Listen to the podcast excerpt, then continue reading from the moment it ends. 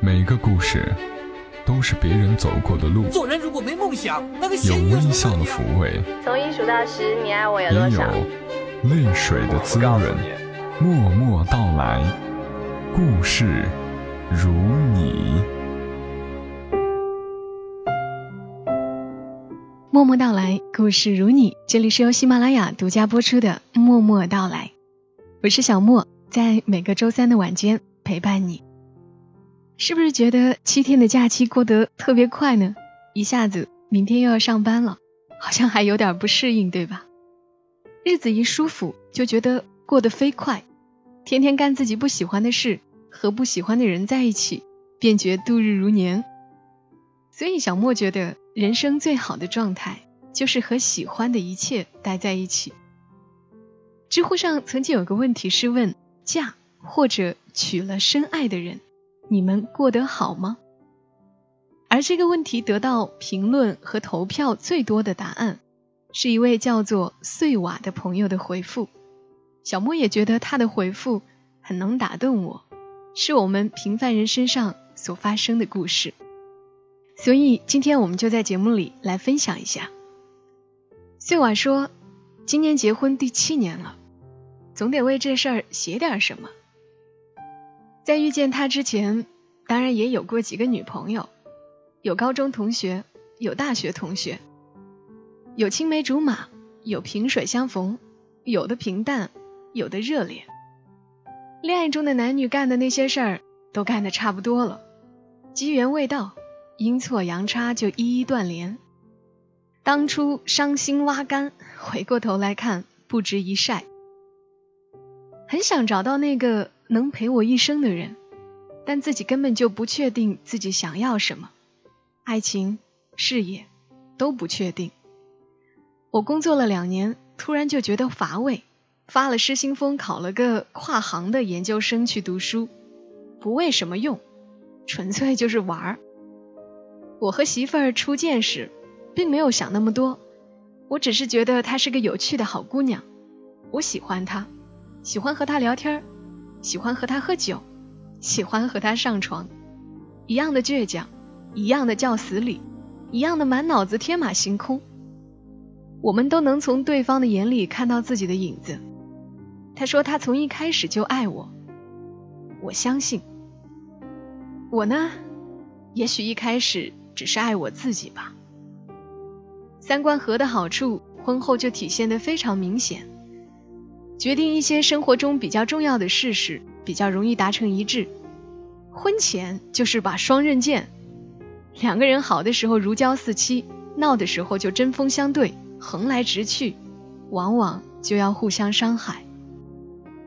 我不信这世上有什么天作之合，一见钟情是荷尔蒙作祟，真正的感情都是处出来的。相处时间长了，我才发现它的宝贵。贪恋他的种种好处。冬天来了，听我说夜里冷，他送一床厚棉被给我，把我的旧被子抱走了，回头骂我为什么不会照顾自己，说他坐在公共汽车上抱着薄薄的被子，眼泪止不住的流。汶川地震刚发生的时候，我马上就把手上的钱捐了，想着没事儿就靠他了，结果他也捐了当月工资，那个月。我们过得略惨，房都开不了。我在他家的网上发一些政治不正确的东西，那段时间查的紧，警察上门了。要是别的女人，可能就慌了。他打电话给我，我说没事儿，你就说是我干的，大不了喝个茶去。他说你不用管，装出一副无辜样，居然让警察相信了是别人蹭他家的网，轻描淡写的就打发过去了。凡此种种，不想说太多。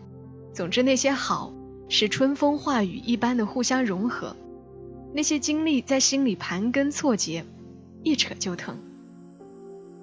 现在我完全想不起来，两人到底是为了什么原因搞得好几次差点分手。可见都是些鸡毛蒜皮的小事儿。但可以肯定的是，出现这些分歧不是因为不爱了，反而是因为太爱对方。事虽小，双方却习惯于以小见大。她第一次怀孕时，我们已准备结婚，届时双方都很确信对方是自己这辈子最爱的人。我想象不出娶一个不爱的人下半辈子有什么意思。然而因为一些原因实在办不了事儿，只能把这个孩子打掉。我在病房外听不到他的声音，急得快要疯掉。医院还有个很难接受的规定，流出来的胎儿残体要父母现场确认。他已经十来周了呀，手啊脚啊都有了雏形，他不敢看，只有我来。现在我的手还在抖，无法描述护士把那个盘子端出来给我看的时候的心情。那血肉模糊的残体。之后无数次出现在我的脑海里，像永不愈合的伤。这次怀孕还让她丢了工作，我帮她打官司，告赢了她公司，拿到了赔偿金，算是凑足了结婚的用度。正式结婚前，我们先去了蜜月旅行，这是件很有意义的事儿。之前我是一个人跑西藏、新疆、内蒙、东北，随心所欲的胡来，而不是和人去商量。沟通配合，两省一市近二十天的旅程下来，尽管有争执，但总体会相互关怀，这也让我们对婚姻增添了信心。可能每个人年轻人对婚姻都有不同程度的恐慌，因为婚前和婚后是完全两种状态。如果说谈恋爱是艺术，过日子则是技术，婚姻是世俗的。有很多要数量化的东西，现实需要人去改变，甚至是妥协。我那时已经想得很清楚了，这世上没有人会比他更爱我，不娶她我娶谁？我不能忍受和他分开，更不能忍受去想象一旦分开后他所承受的痛苦。我心疼他，他比我更恐惧婚姻，因为他已经有过一次嫁给一个并不爱的人。生活了无生趣。一次冲突后，他一文不名的从新房里逃出来，穿着拖鞋走了十几公里路回到自己家，再也没有回去。他大我六岁，没有人看好我们会在一起，双方的朋友都质疑，父母都反对，连他自己都不信，常常感觉自己在做梦。婚礼的请柬都印好了，被他撕得粉碎，几天不吃饭。关起门来割腕，缘由说起来都不可思议。他觉得以后不能给我带来幸福，还不如趁着最幸福的时候死去。愤怒和伤心也充斥着我，我骂他神经病，抱着他彻夜安慰。我们相爱时，多是我爱着他的会。如果说我有什么作为的话，就是坚持，顶着各种压力，抱定决心，一定要娶了她。结婚那天，我们都很平静，得偿所愿，理应如此的那种平静。婚礼很大程度上是我们自己操办的，司仪和摄像是朋友，婚场布置、道具、礼品，甚至婚纱戒指，都是某宝自己买的，连喜糖都是买来小公仔、砂纸和巧克力一个一个包的，五百多个，我们俩包了好几天。整个婚礼筹备下来，事情繁杂，在走流程的过程中，我们精疲力尽，多少也遮去了心里的激动。婚后第二天，我就赶回学校写毕业论文去了。但这个过程真不可少，这是夫妻共同合作的开始。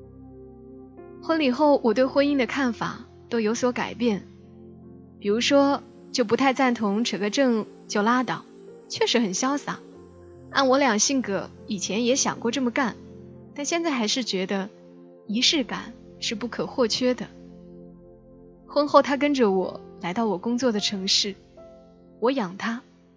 其实日子过得和恋爱时没有多大不同，租房用去月收入的三分之一，剩下的花光光。他闲来无事，在朋友的厂里进了两万块的衣服来卖，得了一万八，还剩下一堆送人。我也是服了，要过一次孩子，三个多月后发现是空胎又流了，我心疼，他的心都碎了。那时就想着这辈子不会再有孩子了。没想到天意弄人，决定不要，偏偏就有了。熬过前三个月送回家，一直静养到孩子出生。我庸碌之人，小半生也没什么可称道的，是孩子的降生让我最感受到生命的美好。那一刻是我最难以忘怀的。夜里十一点零八分，恰巧爱人的生日是十一月八号，他的身体不好，推出来的时候嘴唇是乌青的。看到我艰难的抬头笑笑，脸上却是满足的神情。我整夜看着他们，给女儿喂第一次奶，换第一次尿布。她太娇嫩了，我都不敢碰她，手指一碰便收回来。我看着女儿的眼睛，这种心情无法言喻，就是一种感觉。你给我全世界，我也不换；你给我全部。给我所有全宇宙的物质、能量、暗物质、暗能量、恒星加一起，我也不换。因为孩子，我们的人生观都变了。没有对方，我们独生独死，活得无所谓；有了对方，我们同生共死；有了孩子，就能看到生命的延续，就觉得百年之后他健康快乐的生活，就像是我们。与这世界还有割不断的联系，就是因为这样的想法，我俩才能忍受时间的无情侵蚀。有了孩子，一切都变了。我们需要买房买车，我的收入高了，却不抵生活负担的增长，压力一下子大了很多。但这不是重点，重点是孩子对父母双方个人时间的剥夺。你既然生了他。就该给他力所能及范围内最好的、最全面的养育。在他上幼儿园之前，从他早上睁眼到晚上睡去，你得一直忙。我经常回不了家，所以担子主要在爱人身上。我看着他放弃自己的喜好，全身心的投入到孩子身上。我看着他头顶心冒出白头发，眼眶边有了褐斑。我看着他因为怀孕和缺乏运动而发胖，他曾经引以为傲、光滑细腻的手开始粗糙，关节开始突出。他蹲下身的时候，膝盖发出轻微的响声。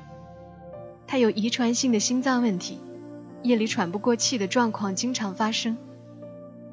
他的记忆力明显下降，反应也不如以前快了。我们之间的话。也越来越少，偶尔的亲昵也是形式大于内容。男人对此的感受是两方面的，一方面是无可奈何的心疼，一方面是深深掩埋的失望。我知道他会老去，会病痛，我们性生活的次数会日渐减少，生活会从闪耀的热情变得越来越温和，但是我还是会失望。我知道。这种失望是可耻的，令人鄙夷的，不能诉说的。他付出了那么多，亏欠了自己，我有什么资格失望？只能怪我没有照顾好他。这种心底的恶念让我惭愧，我力图去补偿，然而却不得其法。我唯一能做的就是回家多做点事儿，让他多休息。有时候我也会觉得心有不平啊。工作时要干活，回家也要干活，在单位烦闷枯燥，在家也看不到好脸。他对我说话似乎远没有了往日的温柔，我像是他的树洞和出气筒，可我的气又往哪出？可是我们仍有快乐的时候，哪怕这种时候确实不多。全家一起出去玩的时候，孩子睡着的时候。我俩会偷偷开瓶酒，一人一支烟，讲无厘头的笑料，乐得捂着嘴不敢出声。我回家时，女儿抱住我的脖子，甜甜的叫声“爸爸”，然后像树袋熊一样挂着，半天不动，脸贴着我的胸，而他在一边笑着看着我们。我们再也没有机会回到从前，但我会想起那些场景。我牵着他的手。跑出摇滚现场，在路中间把他抱起来。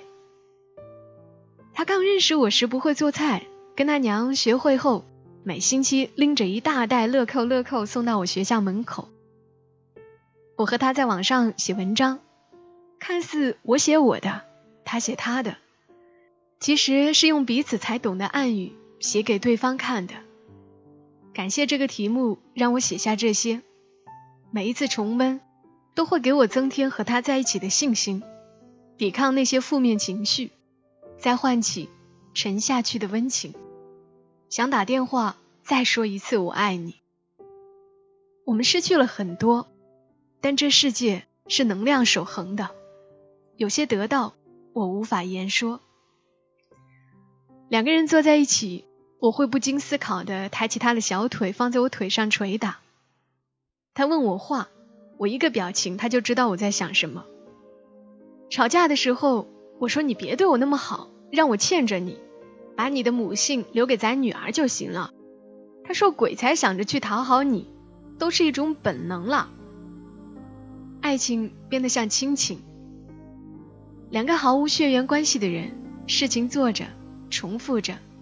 都成本能了，唯一不变的是对对方的信任，无条件、无底线的信任。我们没有什么狗屁婚前协议，是因为我们坚信，哪怕有一天分开，我们也不在乎那些财产。我们不会去看对方的手机，一点兴趣都没有。哪怕对方和异性在一起一晚上，都不会多问一句。就这样信任到了几近愚昧的程度。也是因为如此，才会经常过得战战兢兢，生怕哪一天一时的错误就会毁掉这一切。我是个怀疑主义者，坚信世界是混沌的，是熵增的，是不确定的。不确定的世界，不确定的人生，谁知道未来会发生什么？我不知道以后我们会不会走到山穷水尽，不知道我们的孩子能不能健康成长。一点都不敢大意。曾经好勇斗狠、装逼成性的那个青年，现在不修边幅的走在路上，行色匆匆。想到孩子，蹙紧的眉头忽然就舒展开来，笑得好傻。你问我过得好不好，我一时也不知怎么答你。我只想维持着现状，越久越好，直到终老。You know when you gave your love away, it opens your heart. Everything is new,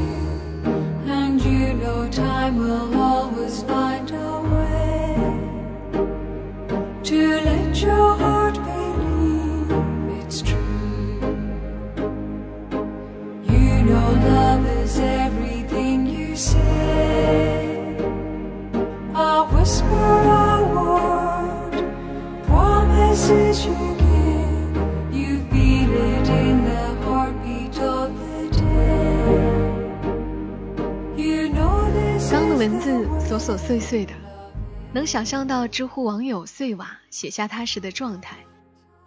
时间匆促，却掩盖不了表达的欲望，因为都是心里的最真实的感受。和相爱的人结婚。不会像童话故事里那么简单的交代一句，王子公主从此过上了幸福的生活。一样会有磕绊，有争吵。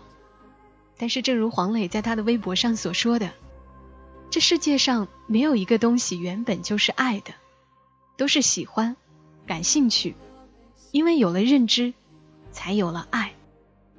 黄磊在他的微博上发了一段关于他和妻子孙俪之间相爱二十年的长微博。小莫觉得写的特别好。今天中午我还跟帅毛毛说，在我和木糖都只有十六七岁的时候，就非常非常喜欢黄磊。那会儿就想，以后结婚要找个像黄磊一样的男人。你看，我们那时候眼光就已经这么好了。听我这么说，帅毛毛蹭蹭从懒人沙发上起来做饭去了。黄磊的那篇微博，我们相爱二十年，多爸多妈。二十年，很多人都看过，但我还是特别想要念给你们听一听，当做这期节目的结尾。黄磊说：“一九九五年，我们相识相爱。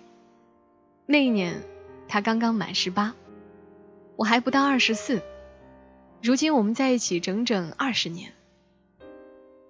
我人到中年，身体发福，他却没有太多改变，依旧青春貌美的样子。后来我们有了一个家，有了两个女儿，大的叫多多，小的叫妹妹。这二十年，仿佛只是一瞬间。我们用这一瞬，慢慢试图去懂得永恒，学会相爱。我们一直没有把十一年前领证结婚当成纪念日，而是把二十年前我们相爱时的那一天年年记起，因为我们更愿意相信，一切都是从那一天开始的。那一天，我与他一步之遥。轻声细语，我慌张的喋喋不休，他羞涩的红了脸，似乎一切早已成了注定，我们却还不知晓。我们当年结婚没有办婚礼，亲朋好友吃了个饭，还是自助餐，没有蜜月，领完证就进了剧组机房剪片子，我甚至连个婚戒都没有买给他，在家中拉了块红布，穿了件白衬衫。就把婚纱照拍了。现在想想都后怕，她怎么稀里糊涂就嫁给了我？问她说，因为被我洗了脑，我却听到了爱。二十年，一生中的四分之一，我们从青春到成熟，仲夏入初秋。二十年，有些我们的照片都已经微微泛黄，记忆也开始与我们躲躲藏藏。彼此之间越来越少互赠礼物，倒是为对方拔了些早生的白发。拔着拔着，我们渐渐也就成了对方的礼物，拆不拆开，都会一直在那里，让人心安坦然。有时静下来细想，太多的事情都是在没有准备好的时候就发生，甚至结束了。我们这样一起二十年还在过，过得寻常细碎，凑成一段完整的故事，也没有跌宕起伏。若是戏，应该不算精彩。记忆是整包整捆的来，一点点的散。回过头再细细的想，甚至还有些模糊不清了。就这样，我们不咸不淡的一起过了二十年。也就学会了不讨嫌、不扯淡。